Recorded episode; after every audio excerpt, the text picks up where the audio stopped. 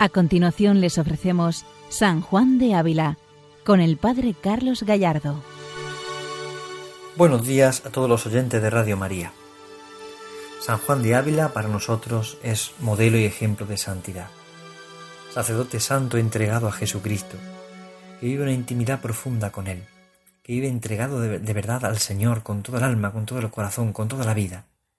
Y el camino más real para la unión con Cristo es precisamente el camino de la oración. Por eso estamos comentando estos, este apéndice que las obras completas en el tomo segundo nos presentan, de los siete nuevos escritos habilistas. Le llaman siete nuevos escritos porque fueron descubiertos, como decíamos en el programa anterior, por el profesor Isaac Vázquez Janeiro, franciscano, y se incluyeron a, a la edición de las obras completas. Son unos avisos, el escrito primero, que es el que estamos comentando, avisos para aprovechar en oración veamos que hay como cuatro avisos fundamentales y vamos a ir entrando en ellos poco a poco, poco a poco. Comentábamos en el programa anterior el camino para conocer a Dios y veamos cómo eh, este, este es el modelo que el Santo Maestro presentaba, un camino para conocer a Dios y nos iba introduciendo en la vida de la oración. Y pasábamos al segundo punto que comenzábamos el día anterior, conocimiento de sí mismo. Y curiosamente, para hablar del conocimiento de sí mismo, San Juan de Ávila comienza por hacer una pequeña definición de lo que es la oración mental. Veíamos como el santo decía, la oración mental no es otra cosa, según lo que aquí pretendemos, sino que continuo procuremos que nuestro pensamiento ande en busca del conocimiento de Dios o de nosotros. Y así, examinando profundamente todas las cosas, vendremos a conocimiento de todas ellas, de lo cual se sigue un gran provecho. Aquí el santo empezaba a hablar de la oración mental como un modo de conocimiento. Conocimiento de mi corazón, de mi vida, de lo que yo soy, de quién soy yo. Y conocimiento de Dios. Y de Dios y en mí, de todas las cosas que me rodean, de todas las demás cosas, para sacar un gran provecho en la relación y la unión con Dios. Veamos cómo el santo presentaba esa, oración mental como un, un modo de conocimiento. Podemos acudir ahora a la audifilia, que es el texto donde mejor el santo explica lo que es la oración y donde define mejor la oración. Eh, precisamente en los capítulos del 70 al 75 de la Audifilia expone el santo doctor una rica y valiosa doctrina acerca de la oración mental. Él define la oración en la Audifilia así. Y por la oración entendemos aquí una secreta e interior habla con que el ánima se comunica con Dios, ahora sea pensando, ahora pidiendo, ahora haciendo gracias, ahora contemplando, y generalmente por todo aquello que en aquella secreta habla se pasa con Dios. Porque aunque cada cosa de estas tenga su particular razón, no es mi intento tratar aquí sino de este general que he dicho, de cómo es cosa muy importante que el ánima tenga con su Dios esta particular habla y comunicación. Hasta aquí la cita de San Juan de Ávila en el Audifilia, capítulo 70, número 1, que es precisamente donde define la oración. Pero si ya relacionamos esa definición de la audifilia de la oración como estrecha y familiar comunicación con Dios, con la definición que da en estos escritos menores, que habla del conocimiento de sí mismo, podemos interrelacionar las dos definiciones para descubrir cómo San Juan de Ávila entiende la oración. Primero, como una estrecha y familiar comunicación con Dios. Y en segundo lugar, como un modo de conocimiento. Aquí vemos cómo el conocimiento se da por la estrecha y familiar comunicación con la persona. Aquí percibimos cómo entiende la oración el santo. Es decir, la oración esa secreta interior habla con que el ánima se comunica con Dios, pensando, pidiendo, dando gracias, contemplando. Pero al mismo tiempo conoce a Cristo, conoce el misterio de Dios y se conoce a sí mismo. Por tanto, la oración para San Juan de Ávila es una estrecha y familiar comunicación que lleva consigo un modo de conocimiento. Aquí está el secreto, aquí está la clave de este misterio vemos cómo el, santo entiende la oración de esta forma tan, tan complementaria y tan profunda. Una estrecha y familiar comunicación y al mismo tiempo un modo de conocimiento, para conocerse a sí mismo. Por esto no podemos decir que son dos definiciones distintas, sino que se complementan. Este escrito menor de San Juan de Ávila se complementa y se entiende en relación precisamente con la audifilia. Y la audifilia viene a dar luz también a este escrito menor para poder entender mejor cómo el santo entiende y define la oración. Por ello, Insistimos en esta idea porque es importante. La oración como conocimiento, como modo de conocimiento de Dios y de mí mismo y del prójimo y de las cosas que me rodean. pero comienza por conocerse uno a sí mismo. Cuando uno entra en oración, tiene que hacer silencio. Y eso supone a veces serenarse. Y ahí es donde empiezo a conocer mis impulsos, mis inclinaciones, mis sentimientos más torcidos. Lo empiezo a conocer ahí, cuando me tengo que enfrentar a la oración. Y ya cuando empiezo a conocer a mí mismo y conozco mis sentimientos, mis reacciones, mis impulsos, a partir de ahí comienza, en por tanto, un conocimiento de Dios. Y ya entro en el conocimiento de Dios. Y ya entro en quién es Dios para mí. Y cómo Dios me conoce, me comprende, me ama. Y en ese conocimiento de Dios también empiezo a entrar en un conocimiento de las demás cosas. De la situación que me rodea, de las circunstancias que me acompañan. Hay un proceso en la vida. Pero no se puede dar por separado, sino que la oración es una unidad. Esa estrecha y familiar comunicación y al mismo tiempo un modo de conocimiento de mí mismo y de Dios. Pero, ¿cuáles son las pautas para entender este conocimiento? ¿Cómo podemos conocernos a nosotros mismos y conocer al mismo tiempo a Dios y conocer también las circunstancias y las cosas según Dios? Pues para esto el santo sigue en este, en este escrito menor sobre el conocimiento de sí mismo, en este segundo punto, sigue explicándonos cuáles son las reglas para conocer el hombre sus inclinaciones y así conocer a Dios. Y curiosamente estas reglas tienen una relación directa con San Ignacio de Loyola, con la consolación y la desolación. Vamos a explicarlo. Escuchemos al Santo Maestro en este conocimiento de sí mismo, en este punto del escrito menor primero que estamos comentando. Pero podríame uno decir que, dado que fácilmente yo puedo conocer mis pensamientos y obras si son buenas o malas, pero esto no lo puedo conocer de mis inclinaciones, porque muchas veces el hombre no conoce a qué es inclinado. A esto respondo que la regla para conocer un hombre sus inclinaciones es la tristeza y el gozo. De tal manera que si cada vez que me ofrece aparejo para hablar me huelgo de ello, y cuando me recojo por un rato por no hablar me pesa y tengo tristeza, por la regla que tenemos puesta se sigue que soy inclinado a hablar. También, si cada vez que me sucede alguna cosilla que me parece que es de honra, me huelgo, y si me sucede alguna cosa como si me dicen alguna palabrilla con la cual parece que no me tienen en tanto cuanto yo me estimo o me dan un lugar o asiento que a mi parecer es menor que mi merecimiento. Si de esto recibo pena o fatiga, es señal que tengo apetillos, apetitillos, perdón, de honra. Y si alguna de mis inclinaciones, conocidas ya de esta manera, fueren inclinaciones de cosillas del mundo, como las que tengo dichas, es menester a los que quieren seguir perfectamente la oración que hagan siempre contra esas inclinaciones. Las inclinaciones que conociéramos que son del servicio de Dios, es menester que las criemos manteniéndolas con otras. Es sorprendente esta, esta explicación que da San Juan de Ávila. Primero porque se nota cómo conoce al ser humano y cómo conoce precisamente su modo de actuar, su modo de comprender, su modo de ser. Eh, San Juan de Ávila está entendiendo perfectamente el modo de actuar del hombre. Conoce sus sentimientos, sus inclinaciones, sus potencias. San Juan de Ávila está inclinándose precisamente a la persona y está volcándose en la persona y muestra su conocimiento. Pero también muestra el conocimiento de Dios y cómo Dios actúa en la persona y cómo Dios habla y cómo Dios quiere hacerse presente y patente en nuestra vida. Es impresionante el conocimiento del hombre que San Ignacio manifiesta. Como todos los grandes santos de la historia, ellos manifiestan y muestran con mucha sencillez, pero con mucha profundidad, el conocimiento que tienen del hombre, de sus deseos, de sus pensamientos, de sus inclinaciones. Y aquí vemos una relación directa con San Ignacio Loyola y también con San Juan de la Cruz. Es decir, vemos cómo hay en estos autores hay una gran relación, una relación muy directa.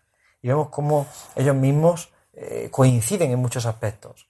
A veces surge la duda de pensar, bueno, ¿quién se ha copiado de quién? ¿No? Pues no, nadie se ha copiado de nadie hay como varios aspectos a tener en cuenta en esta relación de los santos. Primero, que todos beben de un mismo espíritu, del Espíritu Santo. O sea, el Espíritu Santo les inspira, les ilumina. Y la experiencia de Dios que todos tienen, pues es la misma experiencia, la misma experiencia de un mismo Dios, de un mismo Dios. Se ha podido revelar a cada uno de ellos de una forma distinta. San Juan de la Cruz, eh, San Juan de Ávila y San Ignacio han tenido experiencias distintas de Dios, en momentos concretos distintos, en situaciones distintas, pero tienen la experiencia de un mismo Dios. Por tanto, coinciden porque es un mismo Dios y la experiencia que tienen de un mismo Dios. Como también es del hombre, del mismo hombre. Ellos conocen al hombre y conocen al hombre en este sentido y conocen al hombre en esta profundidad. Por tanto, no puede extrañarnos que, tengan una, conexión muy directa. Pero aquí en este punto concreto nos encontramos precisamente con la cuestión de la tristeza y el gozo. que para San, San de Loyola tiene relación directa con la consolación y la desolación. Y es curiosísimo cómo lo presenta. Es curiosísimo. Igualmente, San Juan de la Cruz nos habla, y lo veremos en otro momento, de esa relación con la tristeza y el gozo. También veremos cómo él lo explica. Es decir, pero en el fondo son términos distintos tal vez, pero el mismo significado.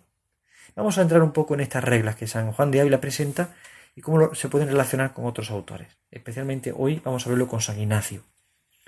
El hombre puede conocer cuando una obra es buena o no es buena. Sí, objetivamente, evidentemente. Pero sin embargo, le es difícil conocer las inclinaciones, es decir, la intención. Conocer la profundidad de la intención. A veces eso no está tan claro. Muchas veces el hombre no conoce a qué es inclinado, dice San Juan de Ávila. Por eso la regla para conocer esto es ver la inclinación, tristeza o gozo. Es decir, esto que hago me provoca tristeza, me provoca gozo. Es decir, me da consolación, me da desolación. Y a partir de la luz de la consolación y la desolación, uno empieza a descubrir y a entrever qué significa y el sentido que tiene. Y San Juan de Ávila, por ejemplo, muy concreto, muy curioso, ¿no? Si yo, por ejemplo, me, es fácil el hablar, o sea, el hablar, y me huelgo en ello, o sea, me siento tranquilo, contento, hablando, y hablo, y hablo. Y cuando callo, me viene tristeza, me doy cuenta que mi inclinación es a hablar. Mi inclinación es hablar. Y luego habrá que ver si lo que se habla es bueno o no es bueno. Pero lo que me doy, me doy cuenta es que mi inclinación natural es esa. Por tanto, todo lo que haga desde ese punto, debo de examinarlo. Y debo de examinar y ver de dónde puede venir. Ahí podemos examinar la inclinación. no hay que hablar por hablar, sino hablar cuando es necesario. Pero yo cuando hablo me doy cuenta de que mi inclinación natural es a hablar. debo tener cuidado, debo tener orden en mis sentimientos, en mis reacciones. Por eso, San Juan de la pone otro ejemplo, la honra. Es decir, cuando me parece que hago de honra y me huelgo, cuando alguien me aplaude, me reconoce algo, yo me siento contento, feliz, alegre porque me ha pasado esto. Cuando luego tengo alguna deshonra, es decir, alguna humillación, y me entristezco, pues me doy cuenta de que soy inclinado a la honra. Es decir, que mi, que mi afecto desordenado está hacia la honra. Ahí podemos ver que la consolación y la desolación viene a mostrarnos que es de Dios y que no es de Dios. Y como esa honra, que yo digo, no, es para el Señor, esto, esto, este aplauso que hacen es para el Señor. Pero cuando no lo tengo, me entristezco. Eso demuestra de que no es para el Señor. De que mi corazón está torcido. De que mi inclinación está desordenada. Cuando viene la desolación en ese punto, me está mostrando el Señor que en realidad mi corazón estaba pegado a esa honra. Estaba pegado a eso. Y no es para el Señor, es para mí. Porque si yo hago algo por amor del Señor y me aplauden, si no lo hacen, no me importa. ¿Por qué? Porque yo lo he hecho por amor al Señor. Pero cuando me molesta que no me aplaudan, cuando me molesta que no me digan, cuando me siento triste, eso demuestra que hay un desorden en mi corazón. Y ahí está la consolación y la desolación. Como bien saben, San Ignacio, la regla de discernimiento de espíritus, habla sobre precisamente sobre la consolación. Y dice que las personas que van intensamente purgando sus pecados en el servicio de nuestro Señor y van de bien en mejor subiendo, es el contrario modo que en la primera regla. Es decir, propio del mal espíritu es morder, entristecer y poner impedimentos. En la regla anterior hemos visto que cuando uno va de, mal en peor, es, es, el Espíritu Santo el que remuerde para hacerte caer en la cuenta de que tienes que despertar. En la segunda regla, San Ignacio, sin embargo, dice lo contrario. Es decir, el Espíritu Santo actúa de una forma contraria según la situación en la que vivimos. Por eso en la regla tercera, San Ignacio define la regla la número 316, tercera regla de discernimiento de espíritus. San Ignacio define qué es la consolación. Llamo consolación cuando en el ánima se causa alguna emoción interior, con la cual viene el ánima a inflamarse en amor de su Criador y Señor, y consecuente cuando ninguna cosa criada sobre la faz de la tierra puede amar en sí, sino en el Criador todas, en todas ellas. Es decir, amo al Señor y por tanto la alegría está en el Señor, no está en que las cosas me salgan bien o me salgan mal. Mi alegría está en estar con el Señor, en vivir la vida con Él, en, en querer correr su misma suerte, querer vivir su misma vida. Si mi consolación es Cristo, no es tanto mi interés, mi capricho, mi gusto, sino es el Señor, es el Señor. Por eso la tristeza puede venir o el gozo puede venir, pero depende mucho de cómo está mi situación en relación con Dios. Si el gozo me viene por amor del Señor, es una consolación espiritual. Si el gozo viene por mí mismo, no es, no es un consuelo espiritual. Pero igual pasa con la desolación. La desolación puede venir porque a veces el Señor nos quiere probar. Y San Ignacio así también lo define, de alguna forma. ¿Cómo define la desolación, San Ignacio?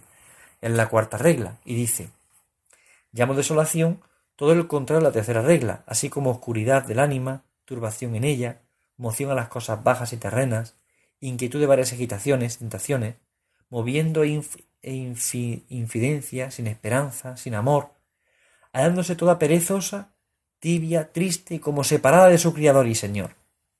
La desolación es una tristeza profunda en relación con las cosas de Dios. Es un sentimiento que puede aparecer en algún momento. Y no tiene por qué ser malo de primera, pero a veces nos está mostrando también que puede ser que no estemos del todo en el Señor. Y por eso San, Juan de Ávila la pone en, este, este, en esta relación con la tristeza y el gozo, gozo y tristeza, consolación y desolación. Lo pone de esta perspectiva.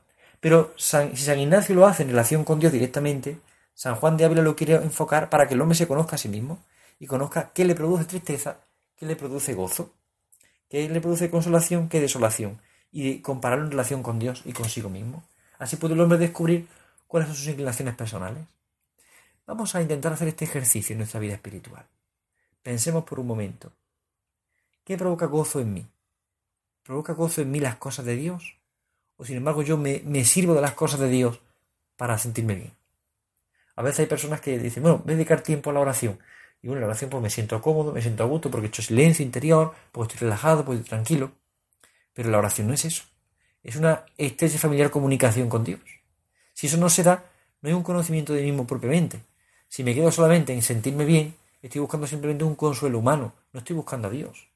Por tanto, es importante que a veces en la, oración también se pueda producir la turbación. En la oración se pueda producir a veces la lucha, claro, es evidente. ¿Por qué? Porque uno necesita esforzarse en la vida espiritual. Por ello, los que quieren seguir perfectamente la oración, que hagan siempre contra esas inclinaciones. Es decir, las inclinaciones que conocemos que son para el servicio de Dios, tenemos que fomentarlas. Las que son para el servicio de Dios. Pero las que son para mí mismo, tengo que apagarlas, tengo que ordenarlas.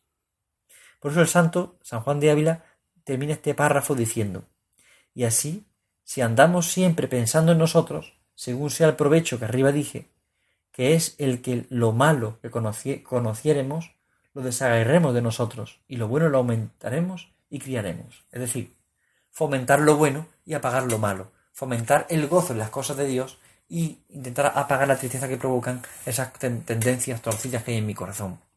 Es decir, darme cuenta de, de dónde viene la tristeza, de dónde me viene el gozo. Y fomentar lo bueno, fomentar la relación con Dios. Actuar a la contra. Es decir, si me da tristeza, esta deshonra, tengo que pensar en honrar a Cristo. Y eso me levanta, me sostiene. Por eso San Ignacio recomienda tomar fuerza en la consolación para cuando venga la desolación. Y aquí San Juan de la muestra lo mismo. Toma fuerza en el servicio de Dios, en la honra para Dios, para cuando venga la deshonra, tu mirada vuelva de nuevo a la honra de Dios, porque tu vida es la honra de Dios. Tu trabajo es la honra de Dios. Tú buscas la honra de Dios y no buscas otra cosa. Por eso dice San, Juan de Ávila. Lo primero que en este ejercicio y en otro cualquiera es menester es el obrar. Poco aprovecharía uno para ser músico saber cómo ha de poner los dedos en la vihuela, si no lo pone por obra y se habitúa y ejercita en ello. Ni para ser un uno cantor basta saber con qué voz ha de bajar o con qué subir, que dado que esto sepa, si no lo ejercita, jamás saldrá cantor. De misma manera, para ser uno varón perfecto, no basta saber el medio con que se viene la perfección, si no lo pone por obra. Y este es muy gran mal, que sabemos muy bien hablar de virtud, y no lo ponemos por obra. Sí que no se puede llamar casto el que habla muy bien de la castidad y da lindos modos para venir a traerla, a tenerla, y no usa de ellos, sino que es destemplado. Ni más ni menos no se puede llamar contemplativo el que sabe muy bien hablar de la contemplación, si lo que parla no lo pone por obra.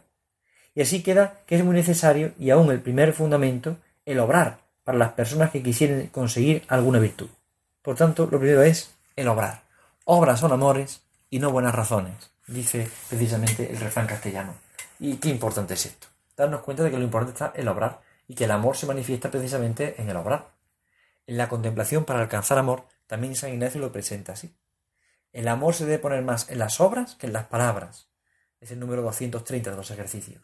Por tanto, este punto es común en toda la vida espiritual.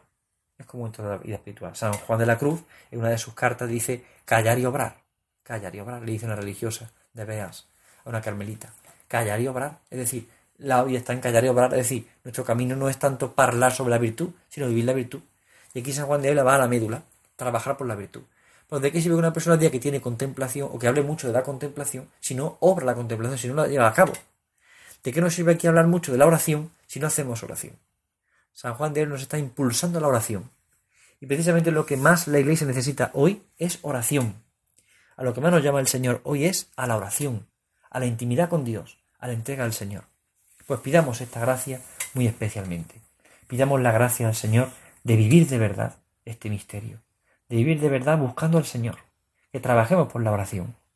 Tomemos este consejo de San Juan de Ávila, miramos la tristeza y el gozo en nuestras inclinaciones y fomentemos la unión con Dios, sin olvidar que la oración es esa estrecha y familiar comunicación con Dios que se convierte en un modo de conocimiento, conocimiento de mí mismo, conocimiento de Dios y así conocimiento de todas las demás cosas creadas, de todas las demás criaturas, de todas las circunstancias de mi vida.